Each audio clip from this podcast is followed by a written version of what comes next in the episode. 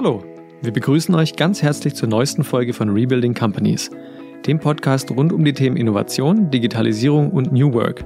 Wir, Janusz Geiger und Mike Kaiser, sind die Hosts dieses Podcasts. Als Unternehmensberater bei DTCon International begleiten wir unsere Kunden in aller Welt durch den digitalen Wandel. Dabei treffen wir spannende Menschen und sammeln wertvolle Erfahrungen. Und die wollen wir in diesem Podcast mit euch teilen. Viel Spaß dabei.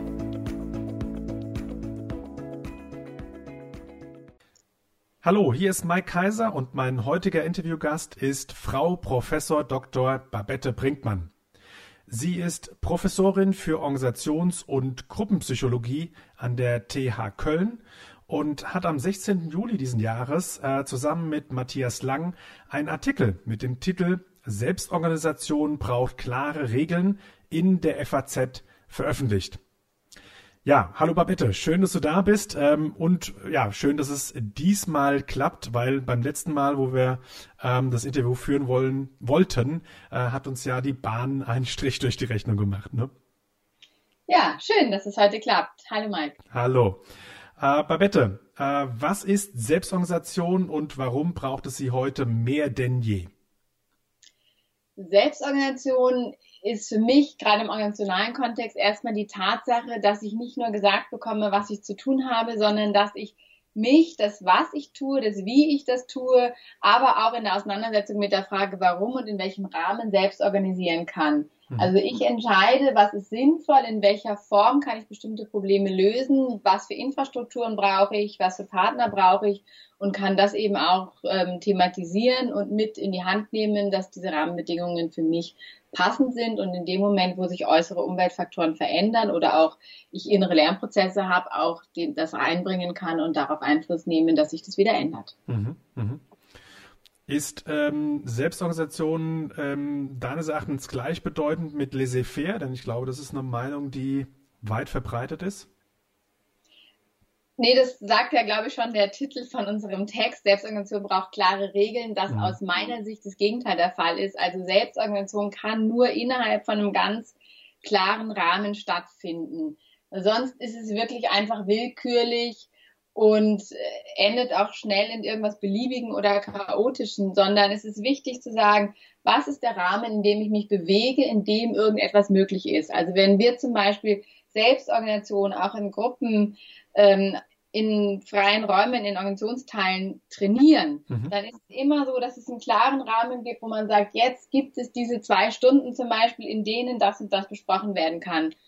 Und alle können sich darauf verlassen, diese zwei Stunden sitzen die beiden Trainer da und ob die kommen oder nicht. Und wenn die zehn Minuten vor Schluss ein Riesenthema aufmachen, wissen sie aber auch, in zehn Minuten wird es abgebrochen. Das mhm. heißt, ich weiß genau, ich kann jetzt mal riskieren, was ganz Großes anzusprechen, weil ich habe die totale Sicherheit. Ähm, nach zehn Minuten ist es auf jeden Fall abgebrochen und dann habe ich schon mal ein Gefühl dafür, wie explosiv ist das eigentlich? Will ich das nochmal in einem anderen Setting ansprechen oder nicht? Also ich brauche einen ganz festen Rahmen, wo ich weiß, wo ist der Anfang, wo ist das Ende, was sind die Möglichkeiten mhm. oder zum Beispiel einen ganz festen Rahmen für zeitliche oder finanzielle Möglichkeiten, in denen ich dann was umsetzen kann, damit mir auch damit ich die Verantwortung auch tragen kann, um die es mhm. geht. Ja, verstehe. Mhm. Ähm, welche Vorbedingungen müssen deines Erachtens gegeben sein, damit Selbstorganisation überhaupt gelingen kann? Also es braucht das Commitment und die Bereitschaft, das zu probieren. Mhm. Es braucht einerseits die Bereitschaft, Verantwortung und Steuerung und Kontrolle abzugeben an diejenigen, die in die Organisation im Rahmen von Selbstorganisation mit einsteigen. Also wirklich zu sagen, macht mal und sucht euren Weg, mhm. ohne dass ich im Hinterkopf habe, das soll rauskommen. Also es muss ehrlich gemeint sein. Ja. Aber und da sich ähm, immer mehr auch um, wirklich neue Herausforderungen auf uns alle zukommen, es braucht natürlich auch auf der anderen Seite das Ja dazu und es ist noch ein relativ ungelöstes Problem. Wie geht man da mit der Freiheit, aber auch der Pflicht zur Selbstorganisation um? Also wie bindet man Leute ein, die das gut können und wollen und aber auch Leute, die sagen, das will ich eben erstmal angucken, ob ich überhaupt in dieses unsichere Feld meinen Fuß bewegen will. Mhm. Damit es funktioniert, braucht es, denke ich, drei Dimensionen, die da auch zusammenpassen. Also es braucht auf jeden Fall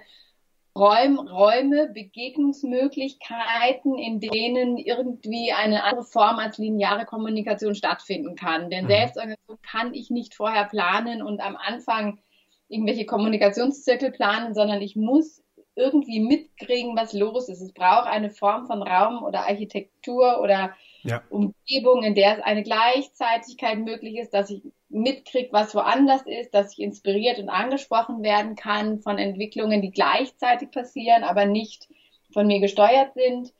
Es braucht persönliche Kompetenzen, also neben der Bereitwilligkeit, sage ich mal, und dem Ja, sich auf das Experiment einzulassen, braucht es natürlich kommunikative Kompetenzen, auch Mut und Lust, was auszuprobieren, mhm. auch diesen Kontakt des Gemeinsamen, das sind gruppenbezogene Kompetenzen. Und das ist sicherlich auch ein sehr zentraler Punkt, dass wir aufpassen, dass da nicht, also diese Kompetenzen sind nicht immer gleich verteilt. Und das ist eine richtige Herausforderung zu gucken, wie schaffen wir das, dass wir da nicht Unterschiede noch reproduzieren und verstärken, sondern wirklich neue Gemeinsamkeiten ähm, schaffen und Selbstorganisation ermöglichen in einem heterogenen Setting, in dem Leute mit ganz unterschiedlichsten ähm, sozialen, kommunikativen und persönlichen Kompetenzen, aber auch ähm, Bedürfnissen ihren guten Platz finden. Mhm, mhm. Also man kann, könnte man sagen, mhm, sorry.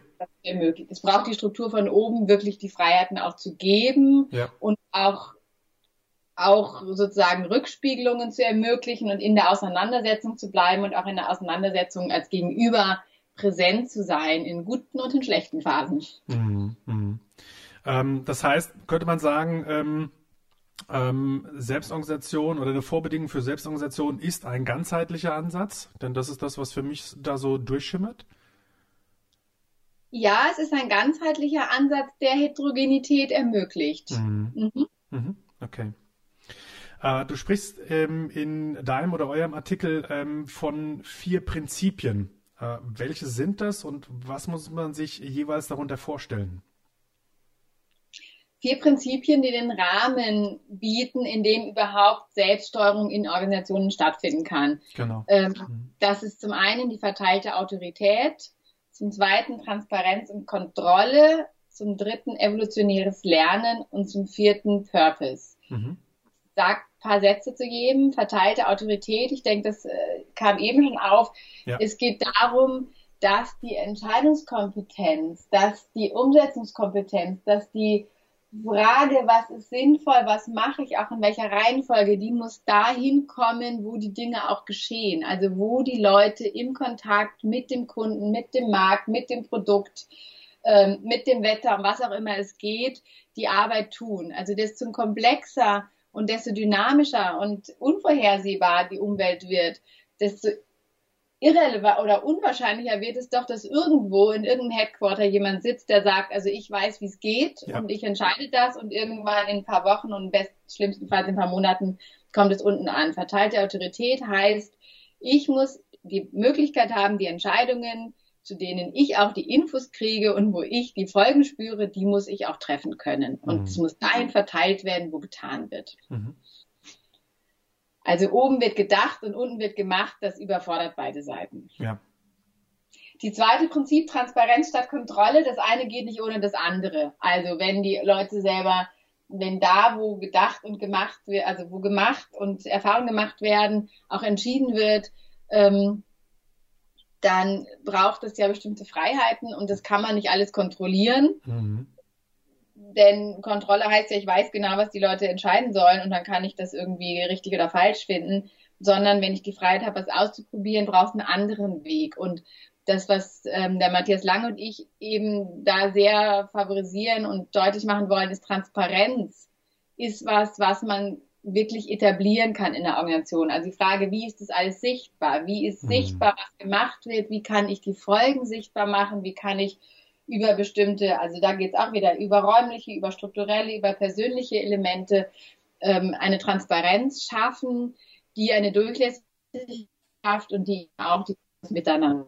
gestaltet. Mhm. Mhm. Evolutionäres Lernen ergibt sich eigentlich daraus, wenn ich tun kann, wenn es transparent ist, wenn ich auch sehe, was andere machen, wenn ich reagieren darf auf, auf Fehler, auf Herausforderungen, die neu sind, dann lernen wir gemeinsam. Mhm. Das ist der Benefit und das ist das, ähm, warum überhaupt Selbstorganisation dazu führt, dass Organisationen auch flexibler, dynamischer werden, schneller auf Änderungen reagieren können, weil sie eben dadurch miteinander lernen. Das können sie kaum verhindern. Mhm.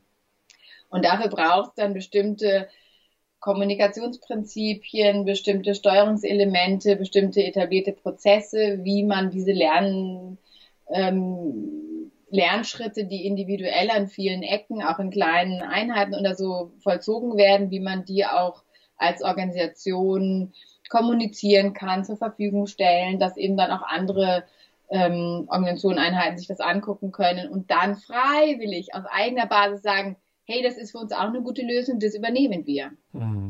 Wieder ohne es zentral als die haben was Schlaues entwickelt, das braucht ihr alle auszuschütten, sondern es transparent zu machen und anderen anzubieten und jede Einheit kann dann gucken oder jede Person oder ähm, ein Team oder wer auch immer ist da was entwickelt worden, gelernt worden, was für mich passt, für mein Thema und für mich, wie ich arbeite und dann übernehme ich es oder probiere es aus oder iterativ ähm, entwickle ich es weiter. Mhm.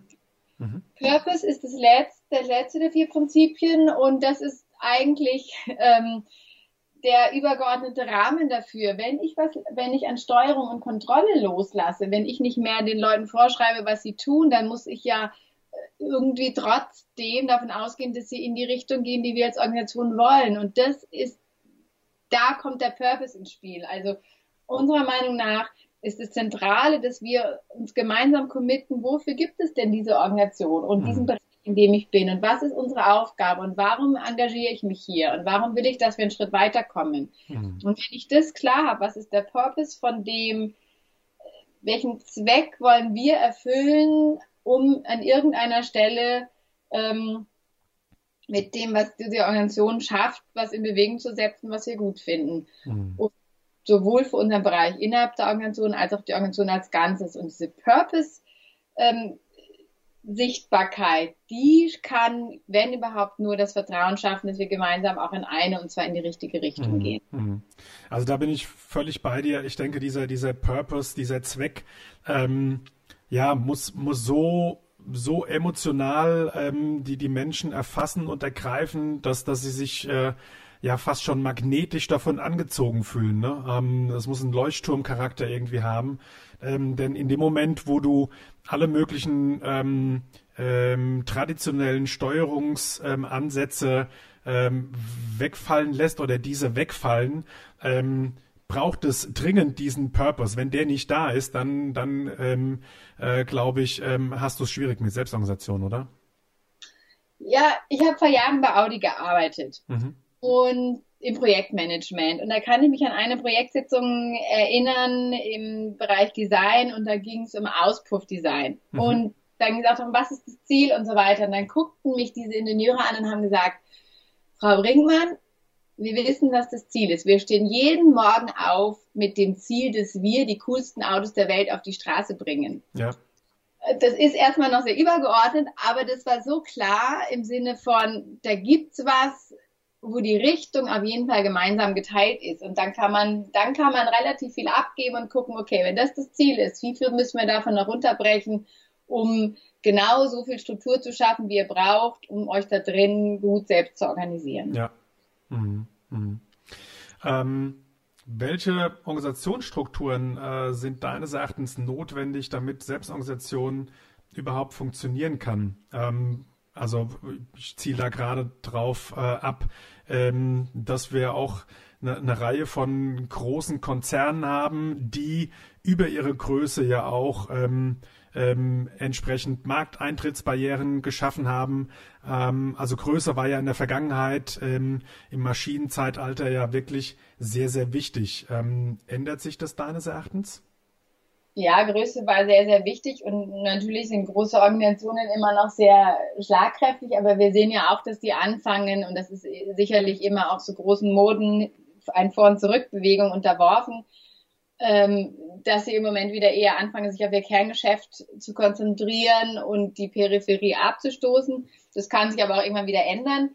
Nichtsdestotrotz denke ich, Selbstorganisation ist auch in großen Organisationen möglich, aber sie muss in kleineren, überschaubaren Teilen beginnen. Und da haben wir auch, ob bei Daimler, ob bei der Deutschen Telekom, viele große Beispiele bei der Allianz, wo das versucht wird und wo es auch erfolgreich umgesetzt wird, dass sich solche Einheiten bilden und die auch Lernerfolge sind, die auf andere Bereiche in der Organisation übertragen werden können. Mhm.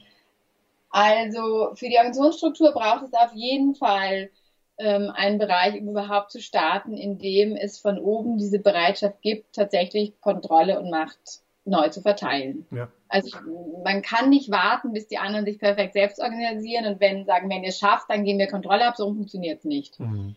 Und wenn man sich nicht traut, muss man kleiner beginnen. Aber man muss beginnen, indem man oben loslässt und sagt, macht es und indem man einen Rahmen schafft, und da sind wir wieder bei den klaren Regeln, indem man einen Rahmen schafft, der überschaubar ist, der sichtbar ist, indem es einen ganz klar gemeinsam geteilten Purpose gibt mhm. und ein gemeinsames Verständnis, was wir auf den Weg bringen wollen ähm, und die Leute in ihren Kompetenzen ernst nimmt, sich zu organisieren und da, wo die Kompetenzen nicht da sind, die eben aufbaut. Mhm.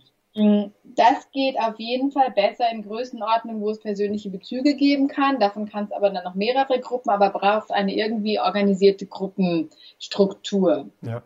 Mhm. Dazu braucht man, das habe ich vorhin schon mal gesagt, ähm, muss man Strukturen implementieren, die Transparenz schaffen, dass sichtbar ist, was passiert, was funktioniert, was nicht funktioniert, dass Fehler kommuniziert werden, dass wir mitkriegen, wo was versucht worden ist, ähm, was nicht hilfreich war, damit es nicht alle versuchen müssen. Das gilt wieder auf Strukturebene genauso wie auf Kommunikationsebene, genauso wie auf der räumlichen Ebene. Es braucht eine Feedback-Kultur, also es mhm. braucht ein ganz klares System, wie nicht anonymisiert, sondern ganz konkret Rückmeldungen geben werden können, ein System gespielt werden, wo es selbstverständlich wird, dass Rückmeldungen an die Person gehen, die gemeint sind, dass die darauf reagieren kann und dass es auch als Wert gehandelt wird, das, was eben dysfunktional war, auch zu erkennen, um ja. es künftig zu vermeiden. Mhm. Mhm. Ähm, warum muss für Organisationen die Anpassungsfähigkeit heute das oberste Ziel sein? Und vor allen Dingen auch, welchen Preis müssen Unternehmen deines Erachtens ähm, dafür zahlen? Also das oberste Ziel, glaube ich, muss es deshalb sein und vielleicht gibt es irgendwelche Unternehmen, wo die Umwelt anders ist, aber ich denke, da wo ich das mitbekomme, in den meisten Unternehmen wissen wir nicht, wie sich die Anforderungen künftig darstellen. Und wenn mhm. sich die Veränderungen so schnell sind, wenn sich die Kunden, die Märkte, die Herausforderungen, die Produktionsbedingungen, die Kommunikation, wenn sich das so schnell ändert, dass wir heute nicht wissen, welche Herausforderungen müssen wir in übermorgen bewältigen, ja. dann ähm, müssen wir anpassungsfähiger werden und das geht nicht von oben nach unten. Also das kann man ja auch in der Natur sehen. Überall da, wo komplex gesteuert werden muss, wird nicht zentral gesteuert. Mhm. Also wenn Sie sich einen schönen Mischwald vorstellen und der Herbst kommt, da gibt's ja nicht den Hauptbaum, der irgendwann signalisiert, jetzt kippt das Wetter und jetzt macht mal alle, sondern das, das passiert verteilt und wenn ein Baum dabei ein bisschen zu früh anfängt, ähm, die Blätter abzuwerfen und es kommt dann doch nochmal ein später Herbst mal, dann habt ihr halt was verpasst. Mhm. Aber es ist nicht einer, der sich vertut für den ganzen Wald. Und das ist einfach unrealistisch. Heute zu denken, gerade in Organisationen, ähm, würde das gehen. Mhm. Mhm. Ähm, du bzw. ihr schreibt ja auch, je komplexer und dynamischer die Umwelt ist, umso weniger lassen sich Organisationen zentral steuern. Ähm, wenn ich nicht zentral steuern kann, wie denn dann?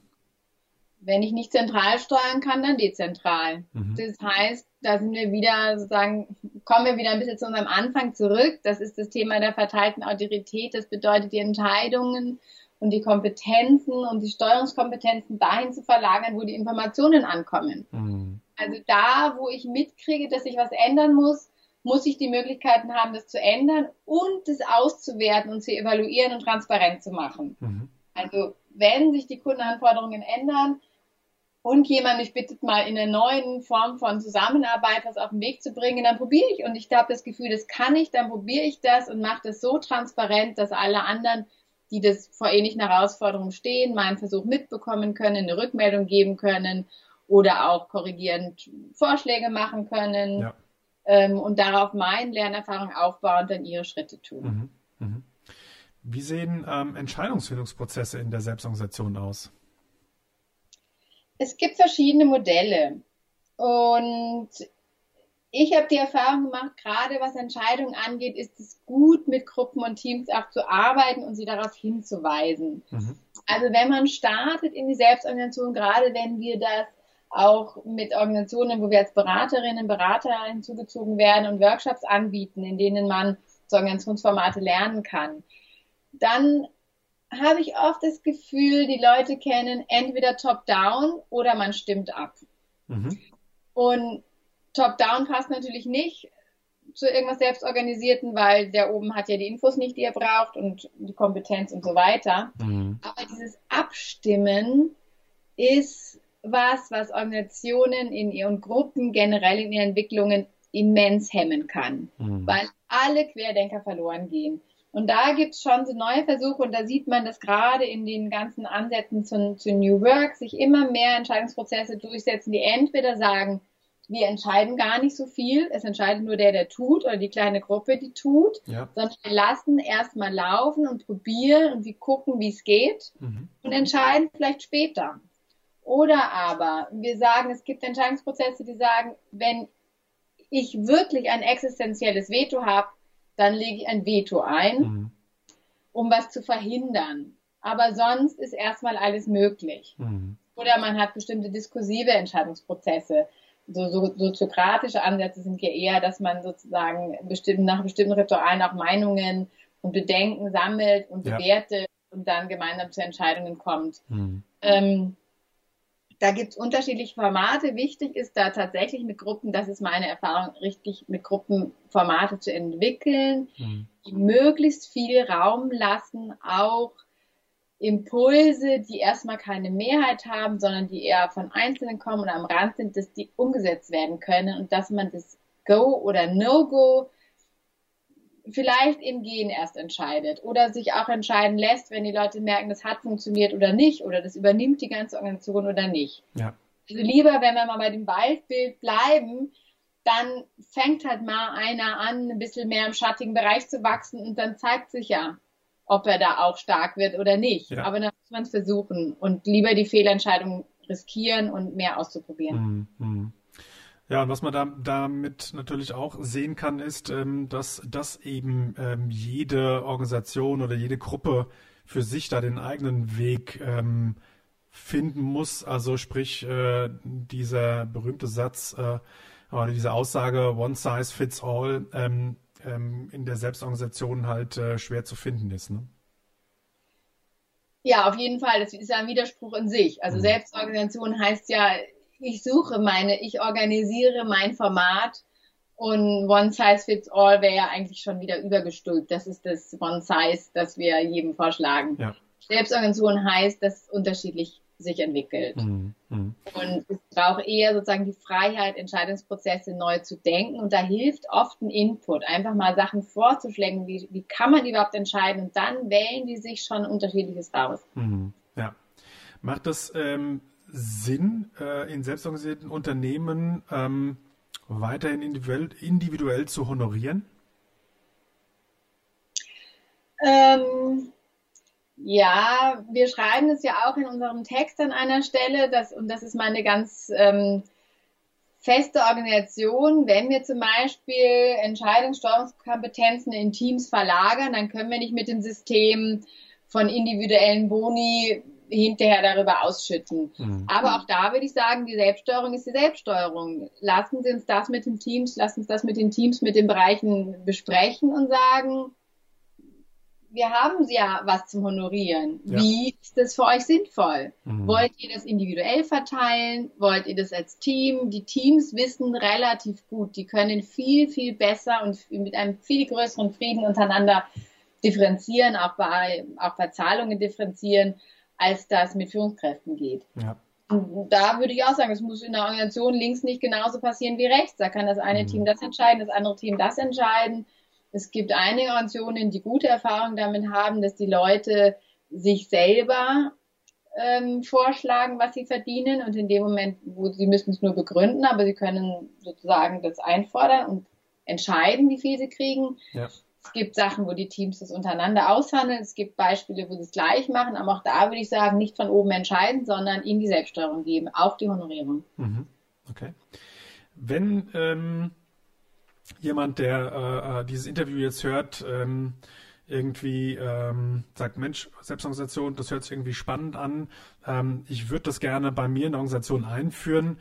Ähm, was sind denn gute erste Schritte, um sich diesem Thema mal anzunähern? Ähm, also ich würde sagen, es gibt Verschiedenes. Es gibt zum einen also es gibt natürlich schöne Bücher, die man sich angucken kann und in denen gute Beispiele sind, was weiß ich, wie die Sammlung von dem Friedrich Laloux, wie ja. die Augen der Filme, wo man einfach Organisationen sieht, ähm, wie die es gemacht haben und ein Gefühl dafür kriegt und auch Ideen kriegt. Mhm. Es gibt ähm, immer wieder, also heute gibt es ja viele Weiterbildungen unter dem Stichwort Leadership Journey, also es gibt immer mehr Ansätze, die sagen, lasst uns mal als kleinere Gruppenorganisationen angucken, mhm. die neue Wege gehen und dann gemeinsam auch reflektieren in der Gruppe, welche Ansätze passen da wie zu mir oder wie kann das adaptiert werden, um einfach wie so Visionsentwicklung zu machen, die man dann wieder eigenen Leuten in der Organisation vorstellt. Ähm, da gibt's ganz, also ich mache das mit einer Kollegin, das machen auch viele andere Leute und das ist relativ schön, weil man merkt, auch in meiner Umgebung gibt es ganz viele Organisationen, die neue Aufbrüche haben, die sehr heterogen sind und von denen man einfach nicht die Lösung, sondern das Wie lernen kann. Mhm. Ähm, man kann es auch im Rahmen von Workshop oder Weiterbildung lernen. Also zum Beispiel habe ich mit einer Gruppe ähm, von Kolleg gruppendynamischen Kolleginnen und Kollegen so Workshop-Konzepte entwickelt, wo wir tatsächlich innerhalb von einem Workshop zwei, drei, vier unterschiedliche Organisationslogiken entwickeln, wie holokratische Organisationen, Unternehmensdemokratie, mhm. klassische oder auch ein bisschen äh, erweiterte hierarchische Organisationen entwickeln, mit mhm. Leben füllen und dann gemeinsam auch auswerten und auch den Bezug zur eigenen Organisation auswerten. Also da kann man sozusagen auch im Trainingsfeld was finden. Mhm. Und der vierte Weg ist, es gibt mittlerweile schon auch gute und erfahrene Berater, mit denen man einfach mal überlegen kann, wo mache ich einen ersten Schritt? Ja. Nehme Leute mit und sage, Selbstorganisation ist auch in der Entwicklung von Anfang an so gedacht, dass ich meine Leute mit einbinde, mhm. dass ich möglichst von allen Seiten in meiner Organisation, ähm, von allen Bereichen, Abteilungen, Funktionen, Berufsgruppen Leute mit reinnehme und einfach mal anfangen zu überlegen, wie könnten erste Schritte aussehen. Und meistens haben die Leute schon so viele blaue Flecken, weil sie sich irgendwo bestimmt haben, wo sie selber machen wollten und nicht durften. Ja. Wenn man mit denen anfängt, dann ist schon gut. Ja. Du hast ja auch den Schwerpunkt ähm, Frauen in Führung und Leitung äh, zu begleiten und zu beraten. Ähm, welche Rolle spielt das, das Gender-Thema ähm, ähm für ja, die künftige Organisationsentwicklung? Ja, ich glaube, das ist ein großes Thema, auf das wir gucken müssen. Zum einen ist es natürlich so, dass historisch ähm, viele dieser selbstorganisierten oder auch agilen Konzepte ja sehr stark ähm, auf IT-Organisationen fußen oder dort ihren Anfang genommen haben und da eben nicht so viele Frauen in Leitung sind, sodass in dieser ersten Entwicklungsschritten ähm, doch eher, sag ich mal, Männer als, als die ersten Experten, als die Autoren aufgetreten sind. Ja.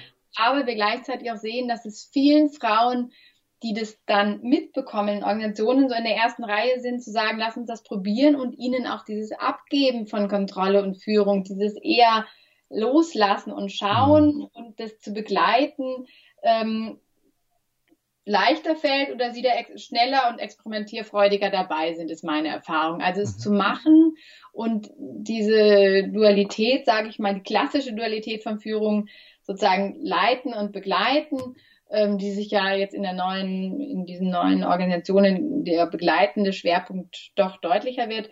Da tun sich Frauen häufig leicht, sich das auch das Vertrauen in die Mitarbeiter zu haben, diese Schritte zu gehen. Mhm. Gleichzeitig gibt es noch einen anderen Teil, also wie macht man denn die Selbstorganisation auf hierarchischer Ebene? Und da gibt es schon einige Organisationen, die zum Beispiel mit Selbsternennung, mit Wahlen, dass man die Führungskräfte wählt, ähm, dass man sich zur Wahl stellt. Und da beobachten wir und das ähm, berichten uns aber auch, ähm, berichten uns auch die Kunden, da ist die Gefahr relativ groß, dass sich die, Unter die Genderunterschiede eher wieder verstärken. Das hat mhm psychologisch gesehen würde ich sagen, zwei Haupterklärungen. Das eine ist, dass nach wie vor viele Frauen sich schwerer tun, sich hinzustellen bei der Wahl und zu sagen, hoppla, hier bin ich, ich kann das, ich mache das, wähle mich. Ja. Das andere aber auch, und ähm, das ist nicht, nicht schön, aber auch nicht von der Hand zu weisen, ist, dass Macht und der Wille zu Macht Frauen doch weniger positiv ausgelegt wird als Männern. Dass wir mhm. immer noch Studien finden, dass ich will was und ich kann was mit negativen Sympathiewerten korreliert bei Frauen im Gegensatz zu Männern. Wir wählen aber sympathische Führungskräfte. Das heißt, bei reinen Wahlen sind Frauen benachteiligt. Und das, glaube ich, kann man nur mit Gender, mit Quotenregelungen am Anfang in Organisationen ausgleichen, mhm. dass mit der Selbstorganisation ganz klare ähm, Entscheidungen, wie viel Macht die Frauen in den Organisationen haben sollen, getroffen mhm. werden und das auch verfolgt mhm. wird. Ja, ja, ich meine, das passt ja, passt ja ins Bild. Ich glaube, es gibt ja auch eine, oder es gibt äh, auch eine Reihe von Studien, ähm, die ja ganz klar belegen, dass ähm, ähm, Diversität in allen möglichen Bereichen ähm, oder, oder Teams, die divers zusammengesetzt sind, ähm, grundsätzlich besser in der Lage sind, äh, komplexe ähm, ähm, Probleme und Aufgabenstellungen zu lösen. Also insofern ähm, ist ähm, ja auch da die sind ja auch da die Forschungsergebnisse voll voll auf deiner Seite. Ne? Dass die Heterogenität der Teams hilfreich ist, ja, aber auch die heterogenen Teams wählen sich nicht unbedingt ein heterogenes Top-Management. Mhm. Wenn wir das über Wahlen machen, dann glaube ich, brauchen wir eine Quote. Okay. Mhm. Äh, Babette, letzte Frage an dich. Ähm, mhm. Was ist dein persönliches Why, dein persönliches Warum, äh, der, das dich jeden Morgen aus dem Bett treibt? Ähm, also beschränkt die Antwort mal auf den beruflichen Teil. Mhm. Also ich bin ja Psychologin ja. und habe Psychologie studiert von Anfang an, weil ich wollte, weil ich gerne mit Leuten arbeiten wollte, ähm, die mitten im Beruf stehen und mich damit beschäftigen möchte, wie funktioniert es und meine Ideen, meine Visionen, meine Ziele, das, was ich auf die Straße bringen will, gut umzusetzen. Mhm. Das war von Anfang an so mein Berufsziel und dem bin ich, glaube ich, ziemlich treu geblieben. Ähm, und da finde ich einfach, habe ich in so vielen Jahren Organisationsberatung einfach an so vielen Ecken mitgekriegt, wie gute Leute ähm, auf ungenutzten Potenzialen sitzen, weil sie einfach viel mehr können und wollen, als die Organisation erträgt. Mhm. Von daher sind mir diese neuen Ansätze total willkommen, ähm, wenn die dazu führen, dass, dass wir auch in der Beratung und ähm, in der Begleitung von Organisationen und von Führungskräften einfach mehr dazu kommen, dass die Leute einen Platz finden für ihre, für ihre tollen Ideen, für ihre Lust, ja. für ihre Impulse und nicht die in den ersten 15 Berufsjahren verloren gehen. Mhm. Und sie sich alle einrichten. Ja. Sehr schön, sehr schön. Ja, Babette, ähm, ich ähm, danke dir für dieses äh, spannende Gespräch und ähm, freue mich ähm, auf einen weiteren Austausch mit dir und ähm, ja, wünsche dir äh, simply all the best. Dankeschön, Mike, und danke für dein Interesse am Thema. Tschüss. Danke, tschüss. Das war's für heute mit der neuesten Folge des Podcasts Rebuilding Companies. Wir hoffen, es hat euch gefallen und würden uns freuen, wenn ihr uns abonniert und weiterempfehlt. So verpasst ihr keine Folge mehr. Bis zum nächsten Mal. Macht's gut. Ciao.